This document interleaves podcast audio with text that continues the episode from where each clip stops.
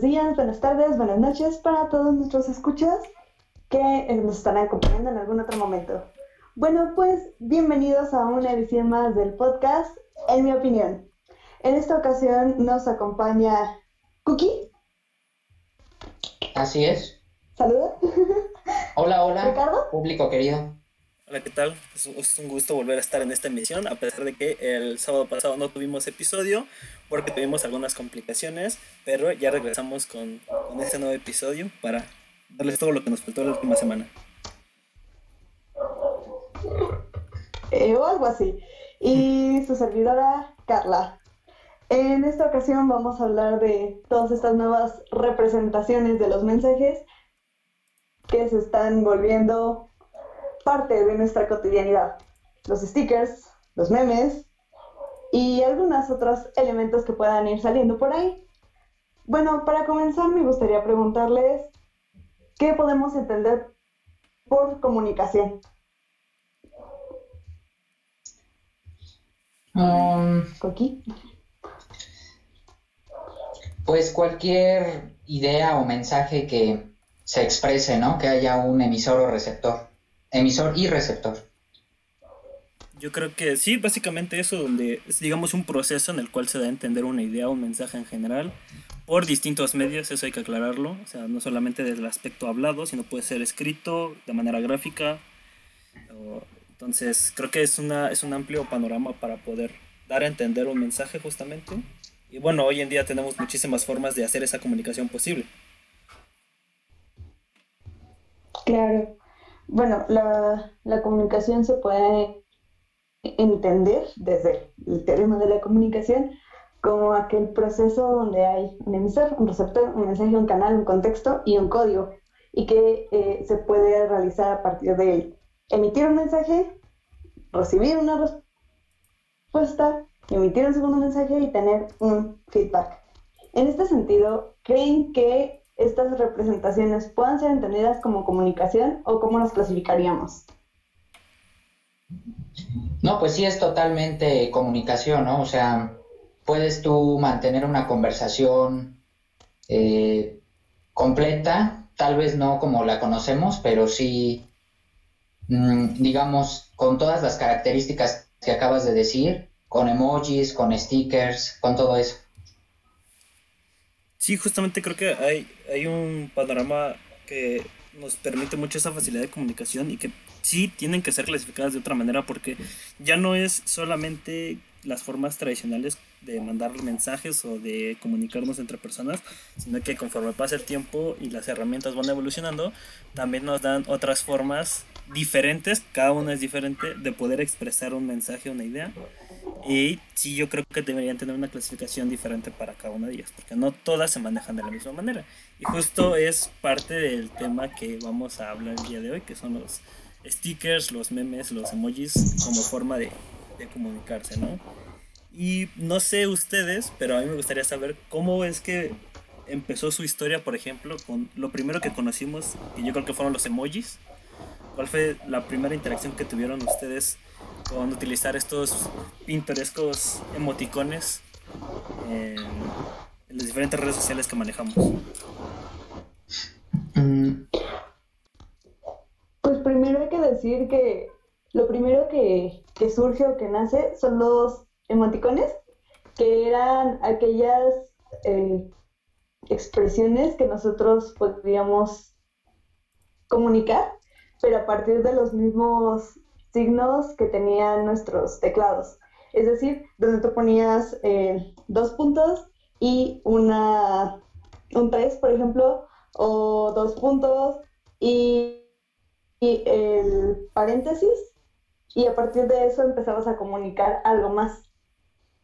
Entonces eh, empieza con los, los emoticones y tiempo después un chino de cuyo nombre no me acuerdo, perdónenme, pero sí lo leí, eh, se da cuenta de que era muy, muy efectivo utilizarlos y que a la gente le gustaba mucho usarlos dentro de las conversaciones de texto, ya que te permitían de alguna manera, podría poner entre comillas, humanizar la conversación y poder triste diciendo estoy triste y poniendo tus dos puntos y paréntesis.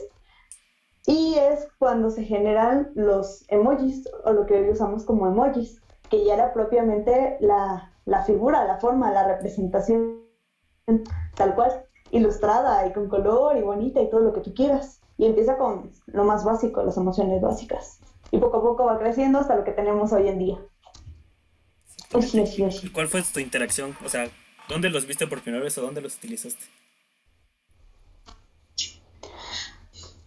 Había una aplicación, ¿no? Que ya es de la edad de piedra, ¿no? Creo que la dejamos de utilizar, pero en la que podías este, meter zumbidos. Sí, que era Messenger Live. Messenger Live. Ándale, esa. respetar, ¿sabes?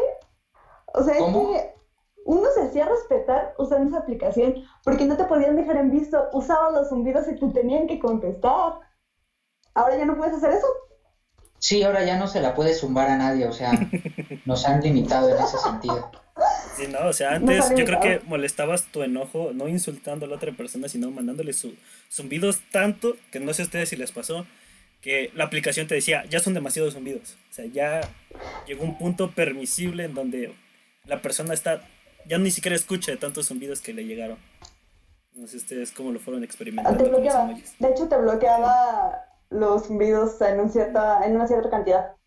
Pero no sé si era mito urbano, decían que había como una aplicación o un programa que te desactivaba ese, ese límite y ya podías enviar los que quisieras. O sea que era como una especie de hack. No sé si ustedes lo conocieron alguna vez. No lo sé, o sea, sí, sí, sí creo que sea posible, porque en ese entonces, estamos hablando de cuando era la transición de, para los que sepan informática, de Windows XP a Windows 7. Entonces, ahí había programas, programas para hackear todo. Entonces, probablemente sí, recuerdo que Recuerdo que Donald Trump no era naranja en ese entonces, de hecho. De hecho, él era querido por aparecer en mi pequeño angelito. ¿Qué?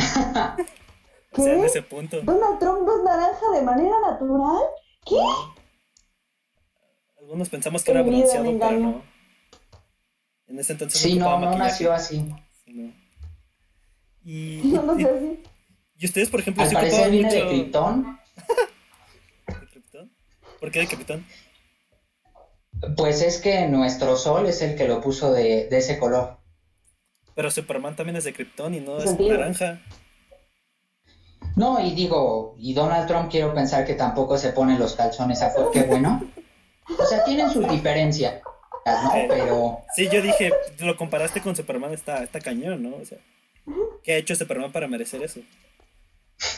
Pero, pero sí, ¿ustedes sí llegaron a ocupar fuerte el, Messenger Live? ¿O solamente lo, lo vieron desde afuera? Yo sí. Pues sí, fueron como los dos últimos años de, de primaria, ¿no? Algo así. Chance los dos primeros de secundaria pues, también. Yo recuerdo que en esa época yo tenía una amiga muy cercana. Saludos donde quiera que estés, Lupita. Y... Sí, sí, continúa, o sea... Y entrenábamos juntas, entonces...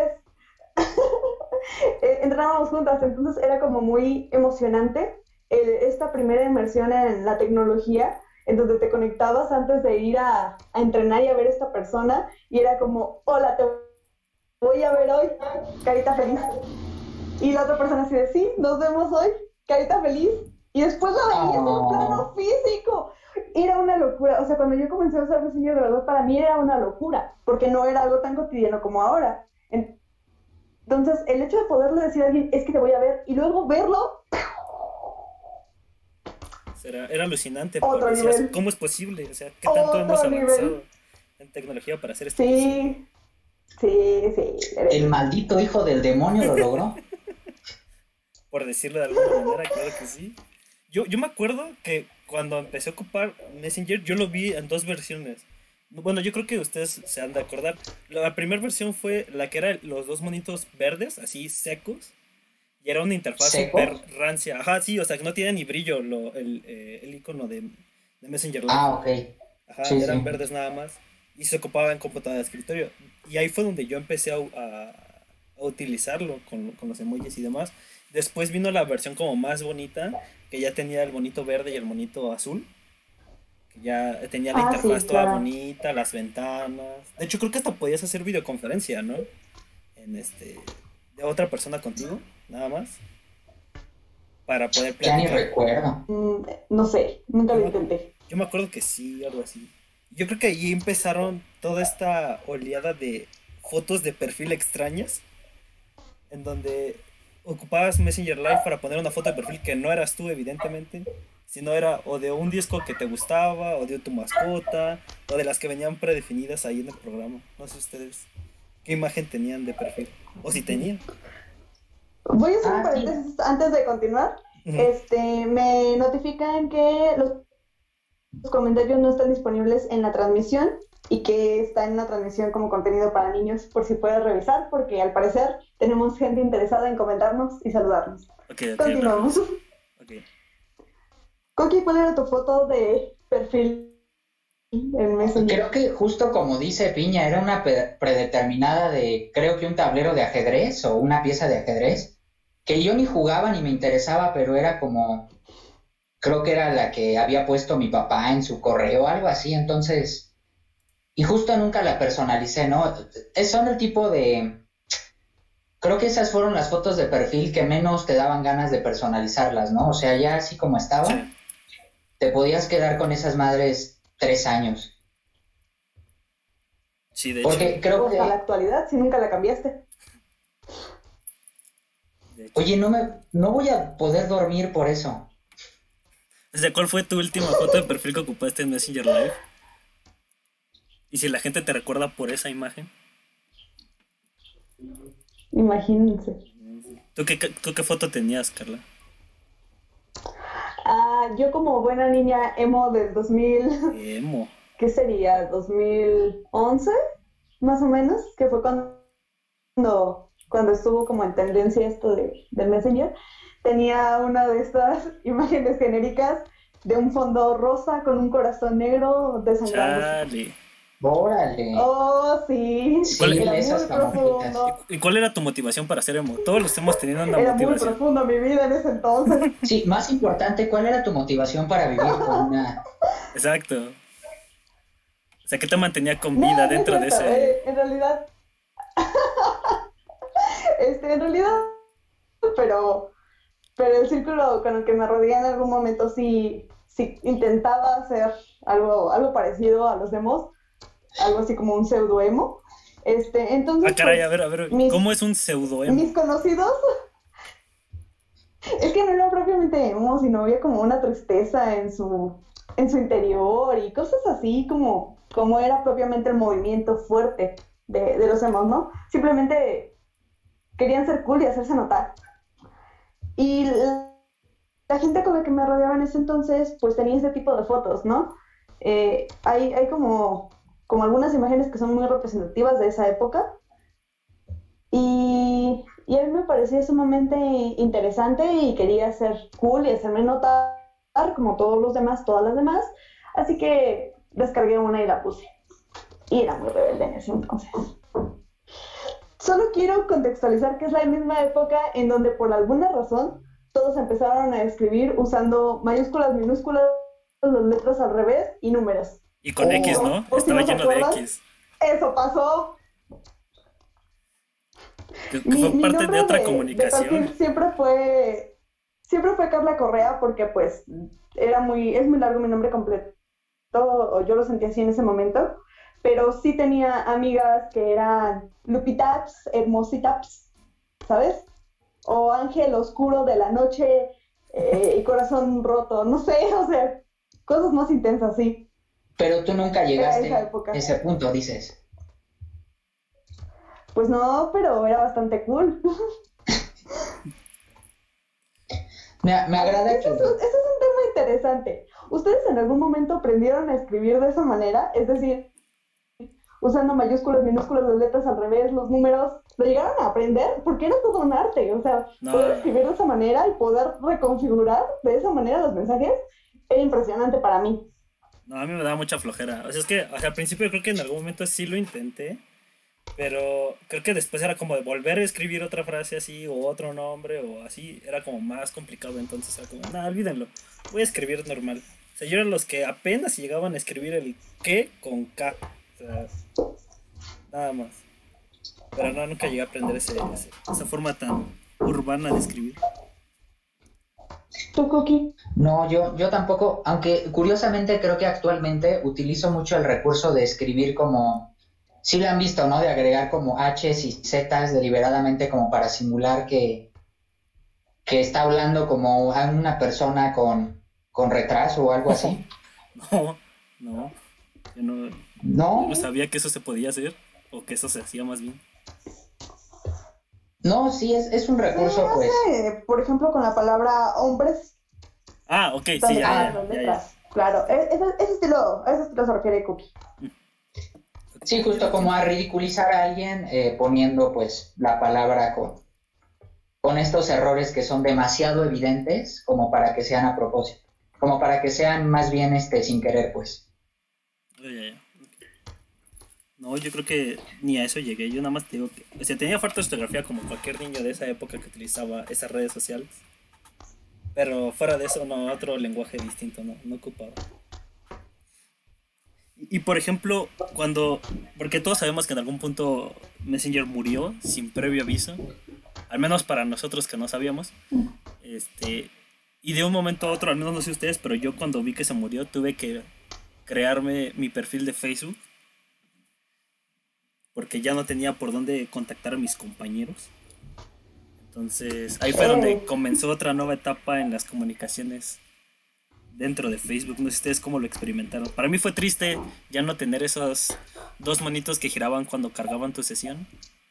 Ni ver tu... Sí, el, el sonido y Ajá, todo. exacto. Así. Pues nunca vieron ese hilo que en algún momento circuló por, no sé si era Facebook o Twitter, cuando uno usaba Twitter, de que los dos monitos de Messenger se separaron, se divorciaron Ah, y sí. fue de, de, de donde nació Facebook y WhatsApp. Sí, sí. Eso no me Sí. deja dormir por las noches. Una ¿Cuánto conspiración bastante buena y lógica, ¿eh? O sea, yo lo creería que fuera así. Porque al final, si te pones a pensar, después volvieron los dos a estar juntos porque Facebook los compró. Entonces, tendría sentido. Hubo una reconciliación Una reconciliación. al final, creo. Se dieron un tiempo. Sí, como que estuvo estuvieron un tiempo en, en es complicado, ¿no? Se pusieron como estado Oh. ausente. Oh, esos es que- estados. Los estados. Aparte, uno estaba ahí con, con la pantalla, con Messenger abierto, y decías, pero no quiero hablar con nadie, y cambiabas tu estado a ausente, y la gente lo respetaba. No como ahora que estás desconectado, igual te escriben. No, en ese entonces ponías ausente y la gente respetaba que estabas ausente, y no te escribía. Así como que había un- un- Con una opinión colectiva que decían, si la persona puso no disponible, aunque yo lo esté viendo en otro lado, no está disponible y me queda clarísimo. No tengo yo por qué dudar que lo haya puesto para no querer hablar conmigo. ¿Saben? Entonces, No, siguen existiendo reglas de etiqueta, ¿no? O sea, por ejemplo, actualmente tienes que reaccionar a una publicación antes de compartirla. O sea, todo el mundo sabe eso, ¿no? Está, está en la Biblia, según yo. sí, claro, claro. Porque pues, Isaías si no es, 2.23 dijo, y algún es día ofensivo. tendrás que reaccionar antes de compartir el meme. Y justo eso hablando... eliminado o baneado. Y justo eso, hablando de los memes y la transición a Facebook, ¿cuál fue o cómo ustedes descubrieron los memes? Digo, porque creo que nosotros vimos los primeros memes que salieron del Trollface, eh, de muchos Oh, estados sí. de esos. No sé ustedes cómo lo vivieron, esta nueva etapa de ya no tener zumbidos, sino ahora tener memes. Mm, espera, es que ni siquiera llegamos a los memes como tal. Cuando se hace el cambio de eh, Messenger a Facebook, lo que empezó a existir fueron páginas que llevaban nombres de, eh, de cosas curiosas, divertidas, y que fueron como los primeros inicios de los memes, puedo identificarlo así, como estas páginas de típico que te metes a bañar y el agua te moja. Ah. Y sí es muy típico porque a veces suele pasar. ¿Típico qué? No, sí, pero es que realmente, al menos yo recuerdo que cuando llegué a Facebook, Lo que habían eran esas páginas y lo peor es que uno sí se sentía identificado así de, ¡Ah! cierto. Típico que pones una canción en el autobús y miras hacia la ventana y de pronto te sientes en un video musical y tú le dabas like y decías... O sea, "Es que tú antes de ver el meme de que el agua moja, sí". ¿no sabías que el agua moja? O sea, ¿tuviste que ver el meme para entenderlo? Oh. bueno, me ayudó bastante a entenderlo, pero no, sí lo sabía. Me refiero a que se empezaron a formar las comunidades, pero a partir de, de estas páginas, ¿no? Pero es muy extraño, o Antes de sea, los memes. ¿por qué? ¿Cómo es que se originó allí? Ajá. Porque las páginas pues siempre han tenido la función para, para poner allí las imágenes, ¿no? Sí. Y sin embargo era el título de la página el que ya funcionaba como meme en sí mismo. Exacto. Sí, era como doble promoción, ¿no? Era como de, antes de ver la página, ya hay un meme ahí. Y una vez que entras hay más memes, pero ya te atraje porque ya viste uno, sin querer.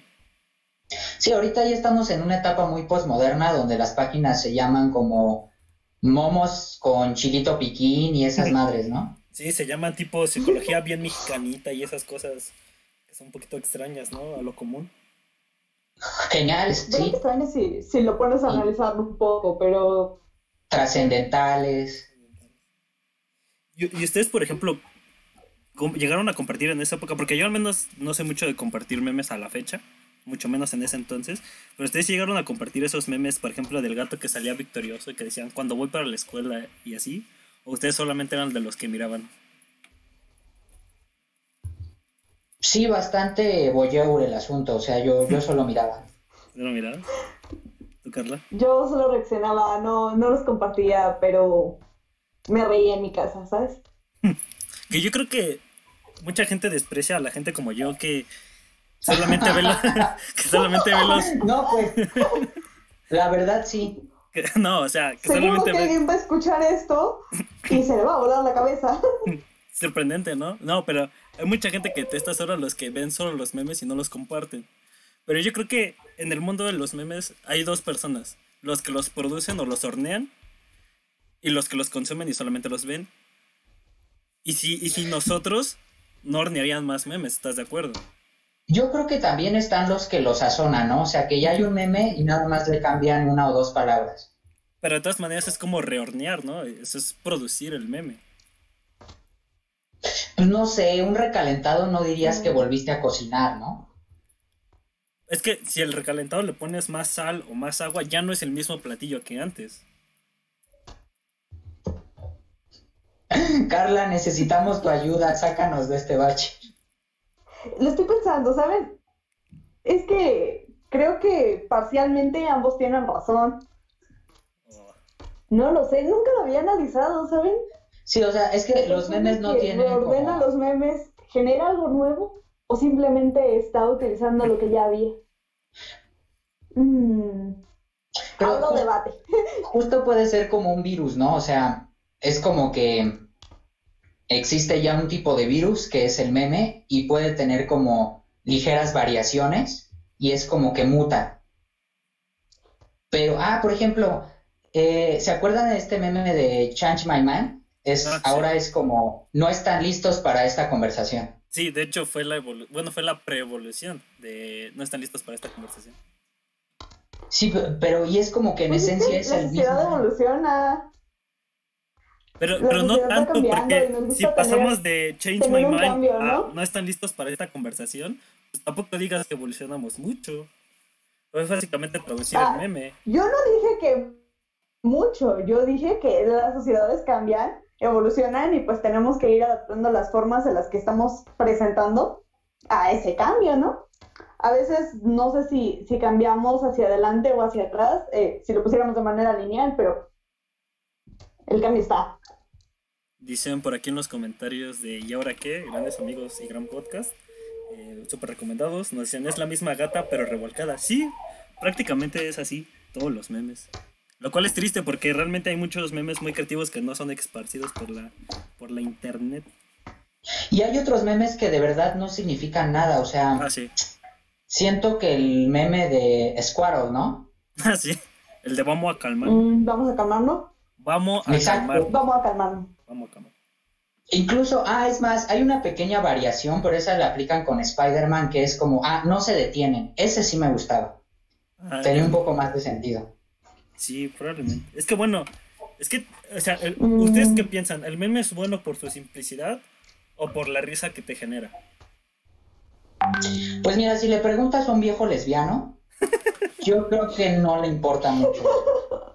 Viejo lesbiano. ¿Tú crees que no importa? ¿Tú, Carla? ¿Qué crees que es lo importante? ¿Lo simple o, lo gracioso?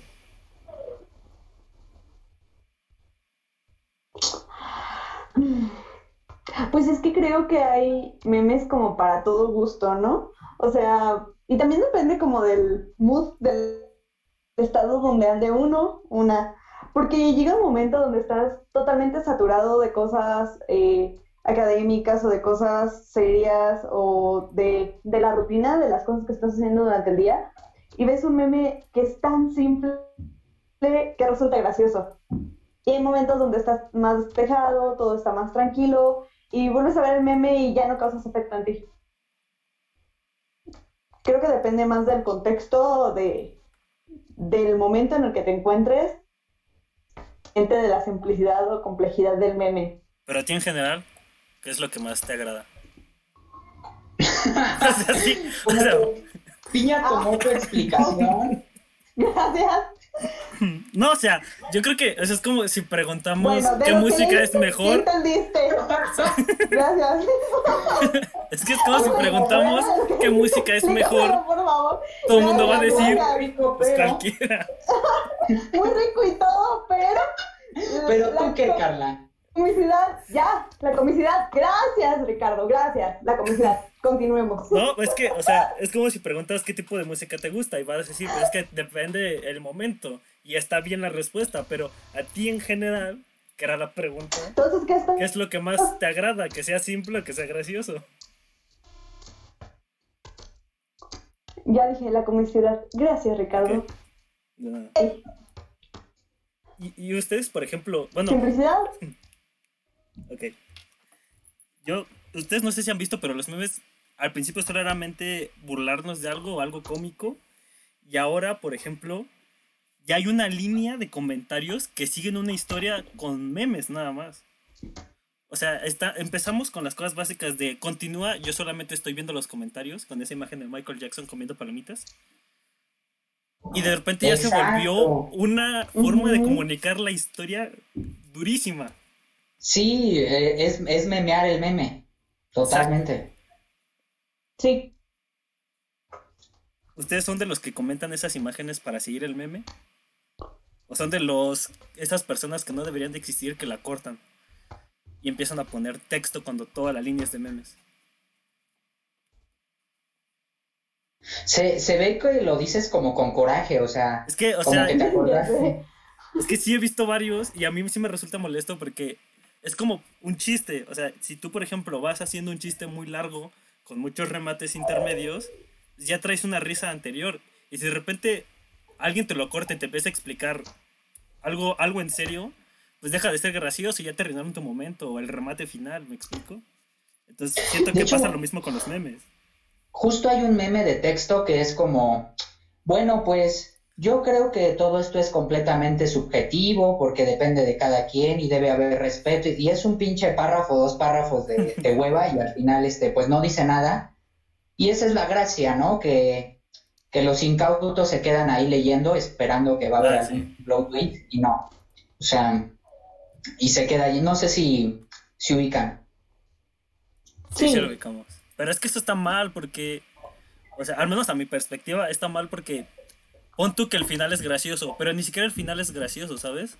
O sea, hay por ejemplo publicaciones y memes, por ejemplo, no sé si han visto estos que te redactan historia de cuando entras al salón de clases y el otaku hace esto, y el, y el depresivo hace esto, y el que. Muy, cosas, ¿no? Y al final es gracioso, aunque sea un texto muy largo, ¿sabes? Pero porque el final es chistoso. Pero eso de que detuviste todo este tiempo para leer cosas sin sentido, pues no, no da gracia, la verdad. No sé ustedes. Sí, que creo que es el, defecto natural de, del meme, de cualquier meme, que es como las primeras veces puede dar gracia, pero después ya se quema, digamos.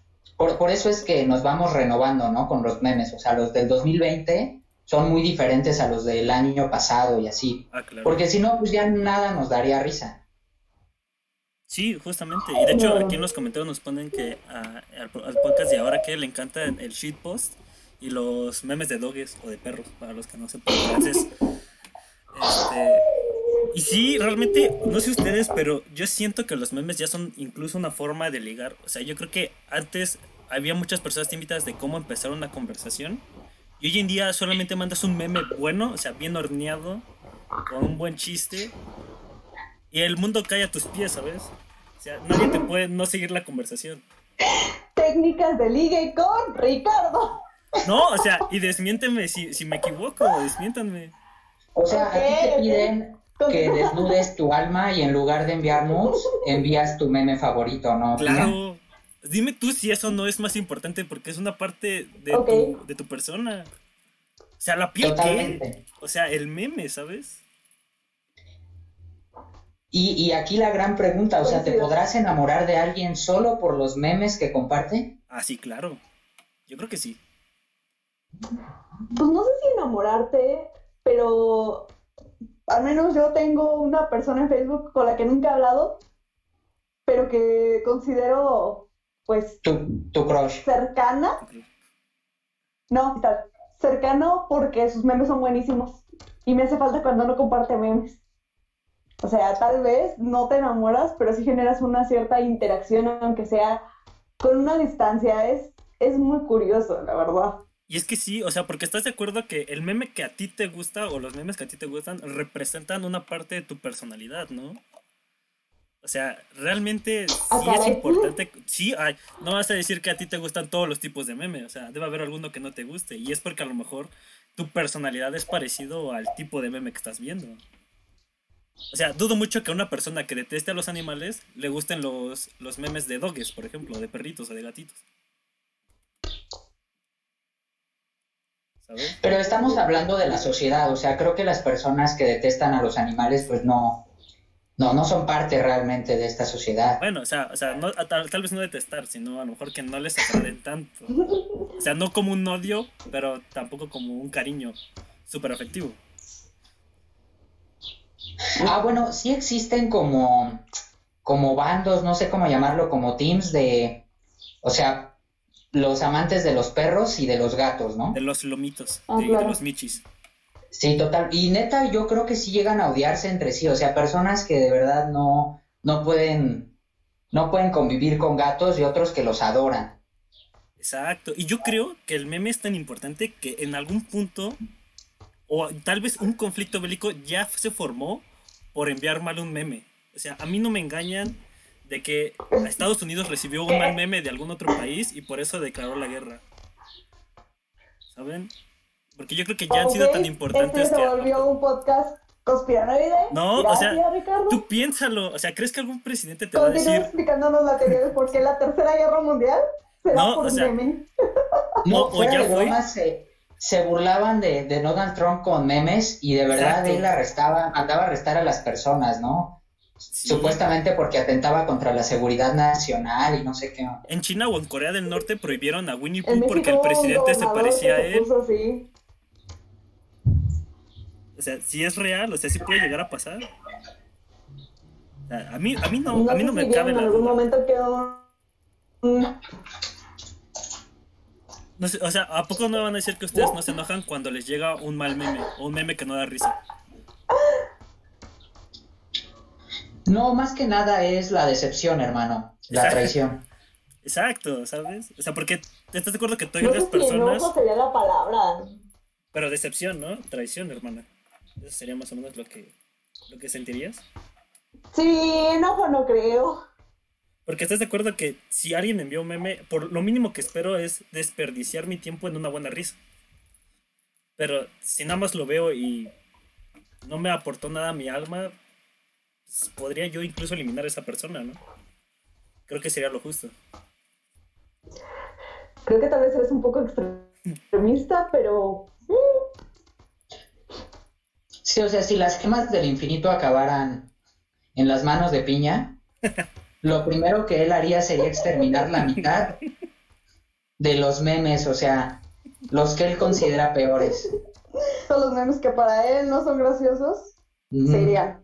Y al final, ver el rostro de un nuevo mundo agradecido.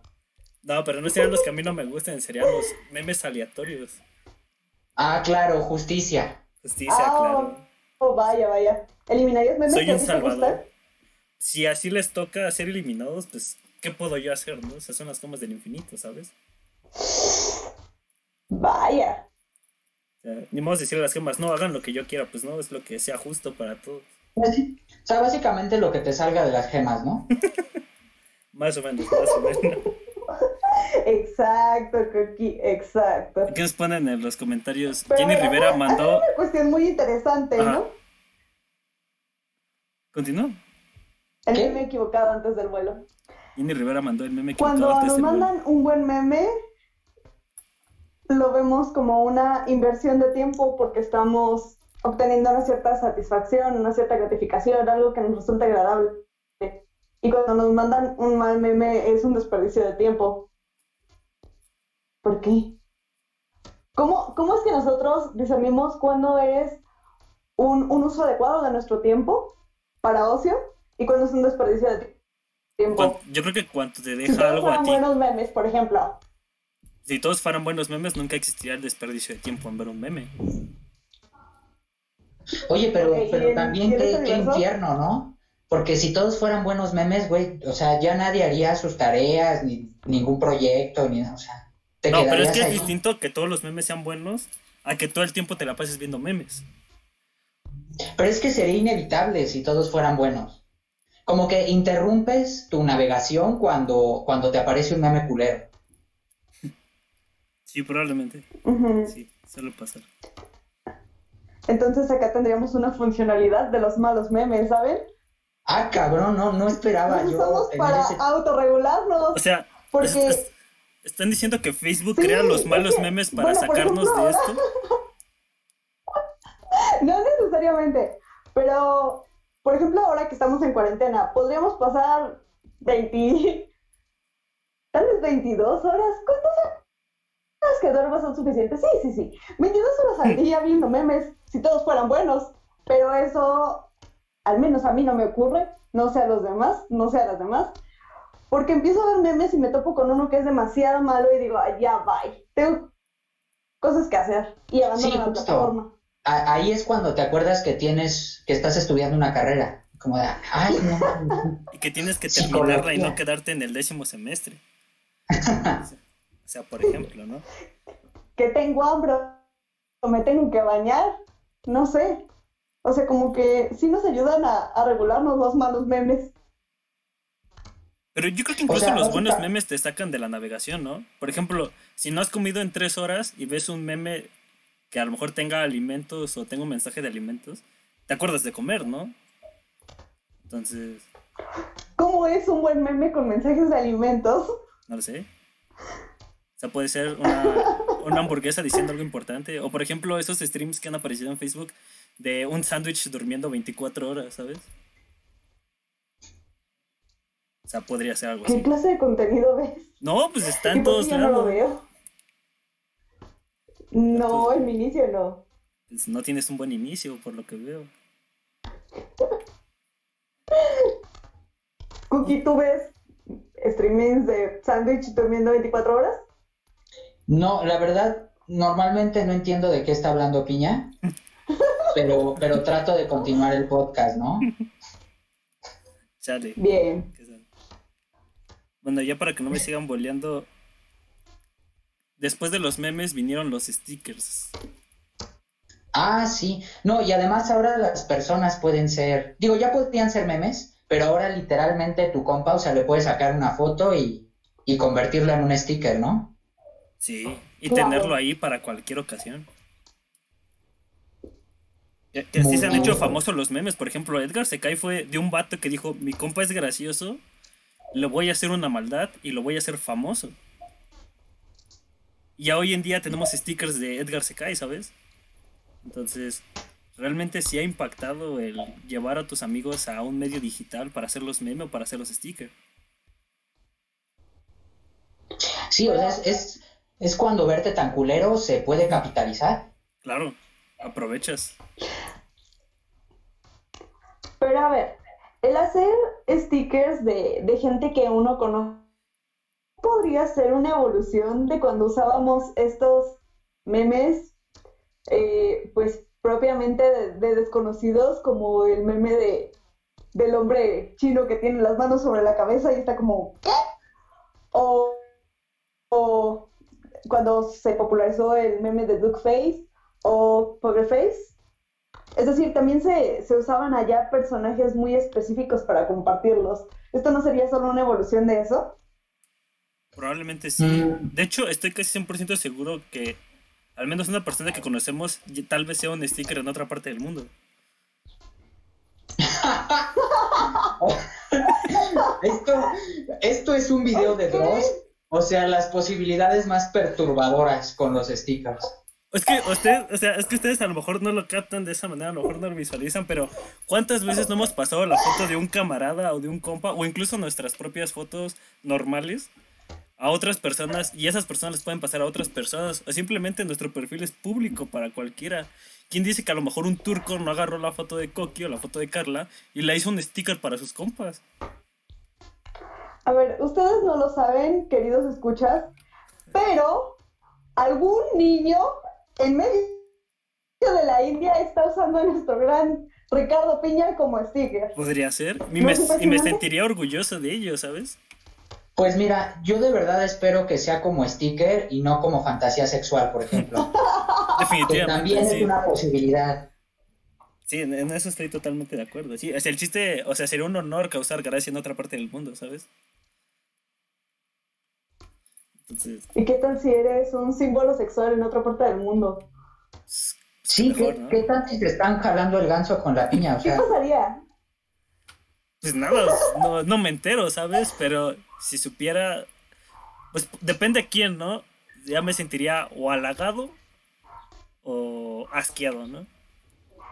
Pero puede, depende, depende. Ay, Piña, no seas así, o sea, los fans, sean como sean, se les agradece, ¿no? Ah, una cosa es agradecer, y otra cosa es que el cómo me sienta yo por esa acción. Fan es fan. O sea, puedo sentirme agradecido y asqueado, ¿sabes? Cuando, por ejemplo, conoces un fan. Estoy feliz y enojado. Exacto. No es mutuamente excluyente, entonces. Pues, estaría padre, la verdad, saber que eso sea posible. Pero digamos, ¿sentirías que están invadiendo tu intimidad si, si lo descubres así? Pues no, porque, no, porque cuando yo acepté formar parte de una red social, permití que mis datos los tuviera cualquier persona. Entonces. Ay. Oh. Este es el riesgo que yo corro. Lo acepté con orgullo. Wow. Me agrada, me agrada la sabiduría de este hombre. Qué agradable sujeto. Y por ejemplo, ya hemos visto que los stickers ya pueden ser incluso una herramienta de conversación. O sea, ya en vez de palabras ocupamos puros stickers. Porque ya sea que lo sacan de una película y tiene una frase y de ahí se desenvuelven otros más stickers distintos que forman toda una conversación entera. ¿Ustedes los han ocupado de esa manera? ¿O solamente los ponen para recalcar una emoción o una cara de cómo están en ese momento?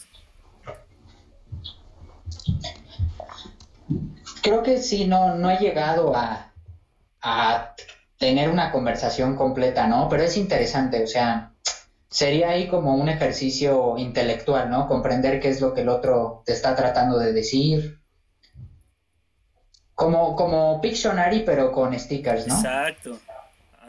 Yo sí lo he hecho. Sí, he mantenido conversaciones a partir de stickers. Y sí, efectivamente, pues al igual que en cualquier otro tipo de mensaje, está sujeto a, a, tu subjetividad y a lo que tú crees y quieres entender, pero también resulta de cierta manera gratificante el, el estar descifrando como hacia dónde va la conversación y con qué sticker vas a contestar después, es una búsqueda muy ardua, ¿eh? El tener un sticker para contestar exactamente lo que la otra persona te está diciendo. Sí, porque a, mayor cantidad... una habilidad, ¿sabes? Sí, porque a mayor cantidad de stickers que recolectes, se incrementa proporcionalmente la cantidad de tiempo que te toma encontrar uno. O sea, se puede describir como una función matemática bastante compleja. Entonces... Y la memoria con el ese sticker estaba por aquí. Exacto, porque muchas veces decimos, creo que sí agregué ese, ese sticker y resulta que nunca lo agregaste. Y eso cuando dices, ¿dónde lo vuelvo a encontrar? Pero WhatsApp tiene una sección donde te pone los que más utilizas, ¿no? No, solamente te pone una sección de ah. todos los que tienes y los últimos que ocupaste. Ah, los últimos que ocupaste. Los últimos que utilizaste, no son los que más utilizas, son los últimos. Y además, conforme una conversación va avanzando y va tornándose más compleja, esos, esos stickers que acabas de utilizar empiezan a llenar esa sección. Entonces, no los puedes volver a utilizar, necesitas buscar en el cúmulo completo de stickers dónde está el que, el que vas a usar después. Es un arte, daré un curso sobre esto. Sí, claro. Incluso yo creo que hasta debería haber un curso, un taller dentro de la escuela que diga cómo descifrar los emojis para recolectar un mensaje. Porque aunque no muchos los ocupen, todavía o sea, por ejemplo, muchas, muchas personas pueden tener diferentes interpretaciones para el monito que se cubre los ojos. Y es difícil entender realmente cuál es el significado dependiendo de la conversación. Pero podría ser hasta una técnica para aprender más fácilmente nuevos idiomas, ¿no? Porque son ah, claro. mucho más universales, ¿no? O sea, podríamos poner un sticker y, y adelante la palabra que tú quieras que la otra persona aprenda, pues ya los va asociando, ¿no? Como la tristeza con, con ciertas palabras y así. O sea, podrías comunicarte fácilmente con alguien eh, de otros países. Pues, a ver, a mí me surge una duda justo ahora que creo que he tenido durante algún tiempo. A ver que me puedan responder ustedes. ¿Por qué exactamente? ¿Por qué usamos el, el emoji de un changuito cubriéndose los ojos en las conversaciones de índole romántica? O sea, yo no lo entiendo, no lo entiendo y lo he visto muchísimo, muchísimo, muchísimo. Las personas ponen el, el emoji del changuito, o sea, cubriéndose la boca, o sea, cubriéndose los ojos, seguido de corazones, después de un mensaje con connotación romántica o de conquista. Y yo no entiendo qué tiene que ver. A ver, antes de contestar tu pregunta, ¿tú cómo ocupas esos dos stickers en específico? O sea, ¿qué crees que significan para ti? Los dos emojis, no sé, o sea, oh. creo que no son de los emojis que yo uso. O sea, no pertenecen a, lo más utilizado. Pero bueno, o sea, ¿tú qué piensas cuando los ves? ¿Qué significan, o sea, para ti? No sé, yo sí los he usado como en ese contexto, cuando, cuando alguien me hace algún cumplido. Pero no sabes ah, por qué es eso. lo pones y ya. No, pues es una, una connotación social que has visto en todos lados, entonces simplemente replicas y ya. es como, como un gesto de ternura, ¿no? O sea, sí se puede usar en algo romántico, pero también puede ser como justo alguien que pues que te hizo sentir bochorno en ese momento, ¿no? Como de, ay, qué lindo que me dices esto, qué linda. Sí, yo creo que sí, es, es, más que nada ternura, digo, porque creo que de por sí el monito de WhatsApp es tierno, pues estamos todos de acuerdo en eso. Entonces, tapándose los ojos yo creo que da más ternura. Es como si, por ejemplo, ven a un bebé tapándose los ojos en su cuna, da ternura, ¿están de acuerdo? Entonces, es lo mismo pero con un mono. Es como el Akita de, de la era de hielo, ¿no? Justamente. Mm, interesante yo creo, yo creo que por eso, pero yo, yo no he visto, ya últimamente he utilizado ese, ese, ese emoji del monito tapándose los ojos. Pero durante un tiempo así fue muy famoso. Hay un emoji que creo que significa algo muy similar, pero más suave, es como eh, que eh, tocas las puntas de tus dedos, ¿no? Ah, sí. Como con, con cierto, cierta pena por decir cosas. Sí, justo, pero, pero sería muy extraño realmente, y aún así creo que hay personas que lo hacen verdaderamente, ¿no? En persona. Sí. Que se apenan y juntan sus dedos así. ¿Ustedes, por ejemplo, están de acuerdo con que los, los emojis tengan diferente color de piel? Pues claro, ¿no? O sea... Porque, bueno, no sé ustedes, pero a mí no me parecía mala idea que se quedara en color amarillo. Pero pues no, no siempre quieres hablar de, de los Simpson. Pero, pero es universal, ¿sabes? O sea, no como que no le pega a ningún lado. Ah, claro, todos tenemos piel amarilla, sí. Pues a lo mejor no, pero probablemente así no, no tengas que especificar que sea de un color. Creo que el, el emoji por sí mismo significa lo mismo en diferentes colores. No, pero hay personas que están como muy orgullosas de su color de piel o, o, que les quieres chulear su color de piel porque a ti te gusta mucho y pues está bien ponerlo así, ¿no? O sea, creo que son simplemente como ampliar el lenguaje, ¿no? Las posibilidades de expresión. Creo que al igual que en muchas otras cosas, eh, este cambio social que se está viviendo, pues se trata de eso, ¿no? De, de poder demostrar en muchos aspectos que hay diferencias que nos enorgullecen. Hablar de diversidad al final. Entonces, creo que en ese sentido sí es como, como pues agradable, al menos para mí, el hecho de saber que hay tantas variedades en los mismos emojis de siempre, ¿no?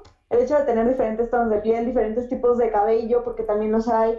Eh, desde la última actualización me parece, hay ciertos emojis que tienen que ver con el lenguaje de señas, por ejemplo, o con el uso de aparatos. Entonces, creo que es una de las maneras de expresar esta diversidad. A mí me parece bastante bien. Sí, sí, estoy de acuerdo. Creo que tener como más recursos para comunicarte siempre aporta más.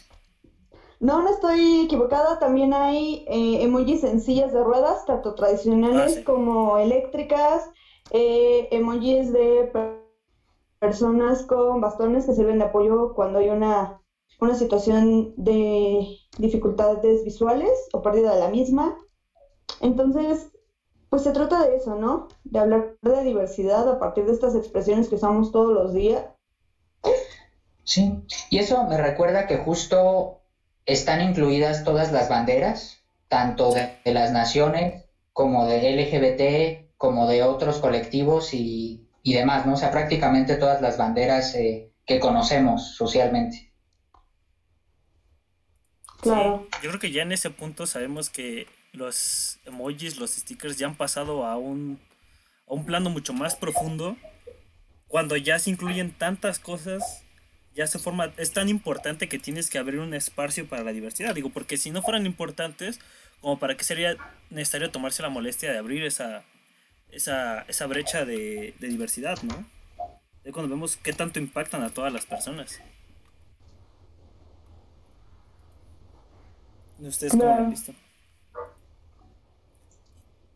Y, justo, bueno, yo creo que ya en este punto, como en algún momento lo hemos visto en los memes, cada vez que vemos uno distinto, decimos, ¿qué es lo que superará al anterior? ¿Qué es lo que vendrá después? ¿Ustedes qué piensan que va a venir después de, de los stickers? ¿Qué es lo que presienten que pueda venir? ¿Cuál creen que sea lo siguiente en el camino de la comunicación? Mm, pues tal vez ya suena bastante Black Mirror, pero yo pienso que tal vez se generen automáticamente según tus preferencias, ¿no? Actualmente, por ejemplo, eh, ya estás en un chat de Messenger y si pones perdón, te aparecen como algunos eh, stickers o emojis que tienen que ver con disculparse, ¿no? Entonces creo que eso, pero a un nivel como mucho más eh, profundo.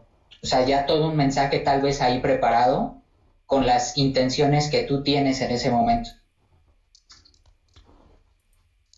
Yo creo que sí. ¿Tú, Carla? No lo sé, me parece complejo el poder anticipar qué va a ocurrir después, porque si bien hay quien se especializa, hay quien trabaja para desarrollar todo esto que nosotros utilizamos con, con cotidianidad, eh, creo que el resto solo estamos como esperando a ver qué, se desarrolla después, ¿no? Y más que poder hablar de qué, qué ocurrirá después, me parece muy interesante la paradoja que se está formando ahora, en donde pasamos de estar como muy cerca y tener interacciones físicas reales todo el tiempo a un plano muy virtual, en donde por, por gusto eh, comenzamos a utilizar todos los medios virtuales pues de, de manera tal vez exagerada o desmedida en un cierto momento. Y ahora las innovaciones tecnológicas están comenzando a apuntar a volver a unir a las personas de manera física. No sé si han observado estas, estas nuevas eh, lámparas en donde usas una pulsera que toma tus latidos cardíacos y los va pues reproduciendo en, esta lámpara que puede estar conectada al otro lado del mundo. Como esta, esta nueva cercanía y esta nueva comunicación cercana de nuevo, lo último que leí es que están desarrollando algo para poder pues transmitir los olores desde una parte hasta el otro lado del mundo con la misma facilidad o la misma tranquilidad que si se estuviera frente a frente. Entonces creo que tal vez la, la evolución de la comunicación va a retornar a esto, al intentar volverlo más cercano como humanos. Yo creo que sí, porque ¿Qué yo creo que tú, cada, Ricardo? cada vez yo creo que los memes se vuelven más humanos. No sé, como que cada vez retratan cosas de la vida cotidiana de una forma más entendible para todos. Yo creo que incluso hay memes que explican un tema bastante complicado, pero por el simple hecho de ser memes, a la gente se le hace más fácil de digerir o de entender. Como tú decías, o sea, en algún momento puede ser que dentro del sticker les ayuden a aprender un, lenguaje, un idioma de tan populares que son. Entonces, yo creo que a lo mejor ese es como que el futuro de todas estas representaciones, estos grafos, que ya va a ser como ocupados en la vida cotidiana de todo esto.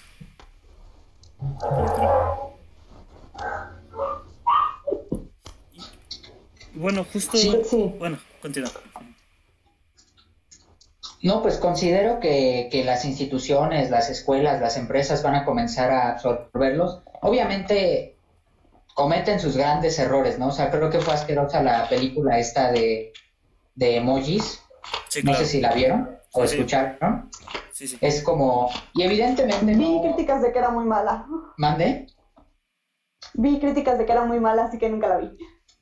Y, y aún así creo que mm, la temática no era tanto el problema, o sea, tal vez se pudo haber hecho una buena historia, pero como que eh, esperaban que por el simple hecho de hablar de emojis ya se convirtiera en, en algo muy popular. Y pues no, o sea, creo que nunca pegó la película.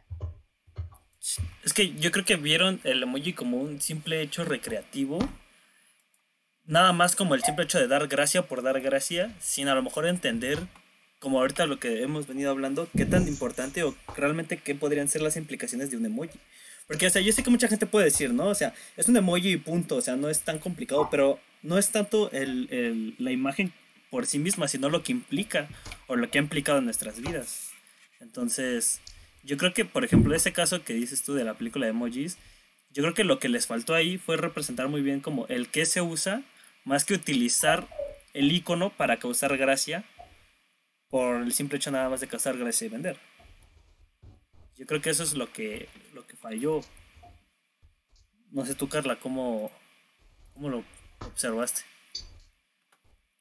No vi la película, la verdad, yo solo eh, vi algunas críticas y las críticas eran mm, que era muy mala, de verdad muy mala, entonces nunca la vi. Tal vez debería darme el tiempo, pero mm, mm, no tengo idea.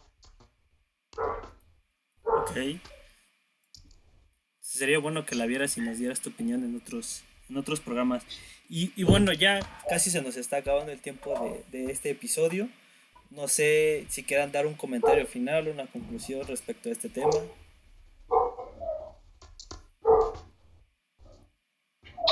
Pues simplemente que se va a, seguir evolucionando y diversificando en este sentido, ¿no? Creo que como es un nuevo código que además aspira a ser mucho más universal y mucho más incluyente, pues va a tener todo tipo de cambios con el tiempo, igual que los memes y los stickers. Ok. ¿Tú, Carla? Eh, efectivamente, esto va a ir evolucionando. No sé hacia dónde nos vaya a llevar la tecnología o hacia dónde vaya a llevarnos esta forma de comunicarnos.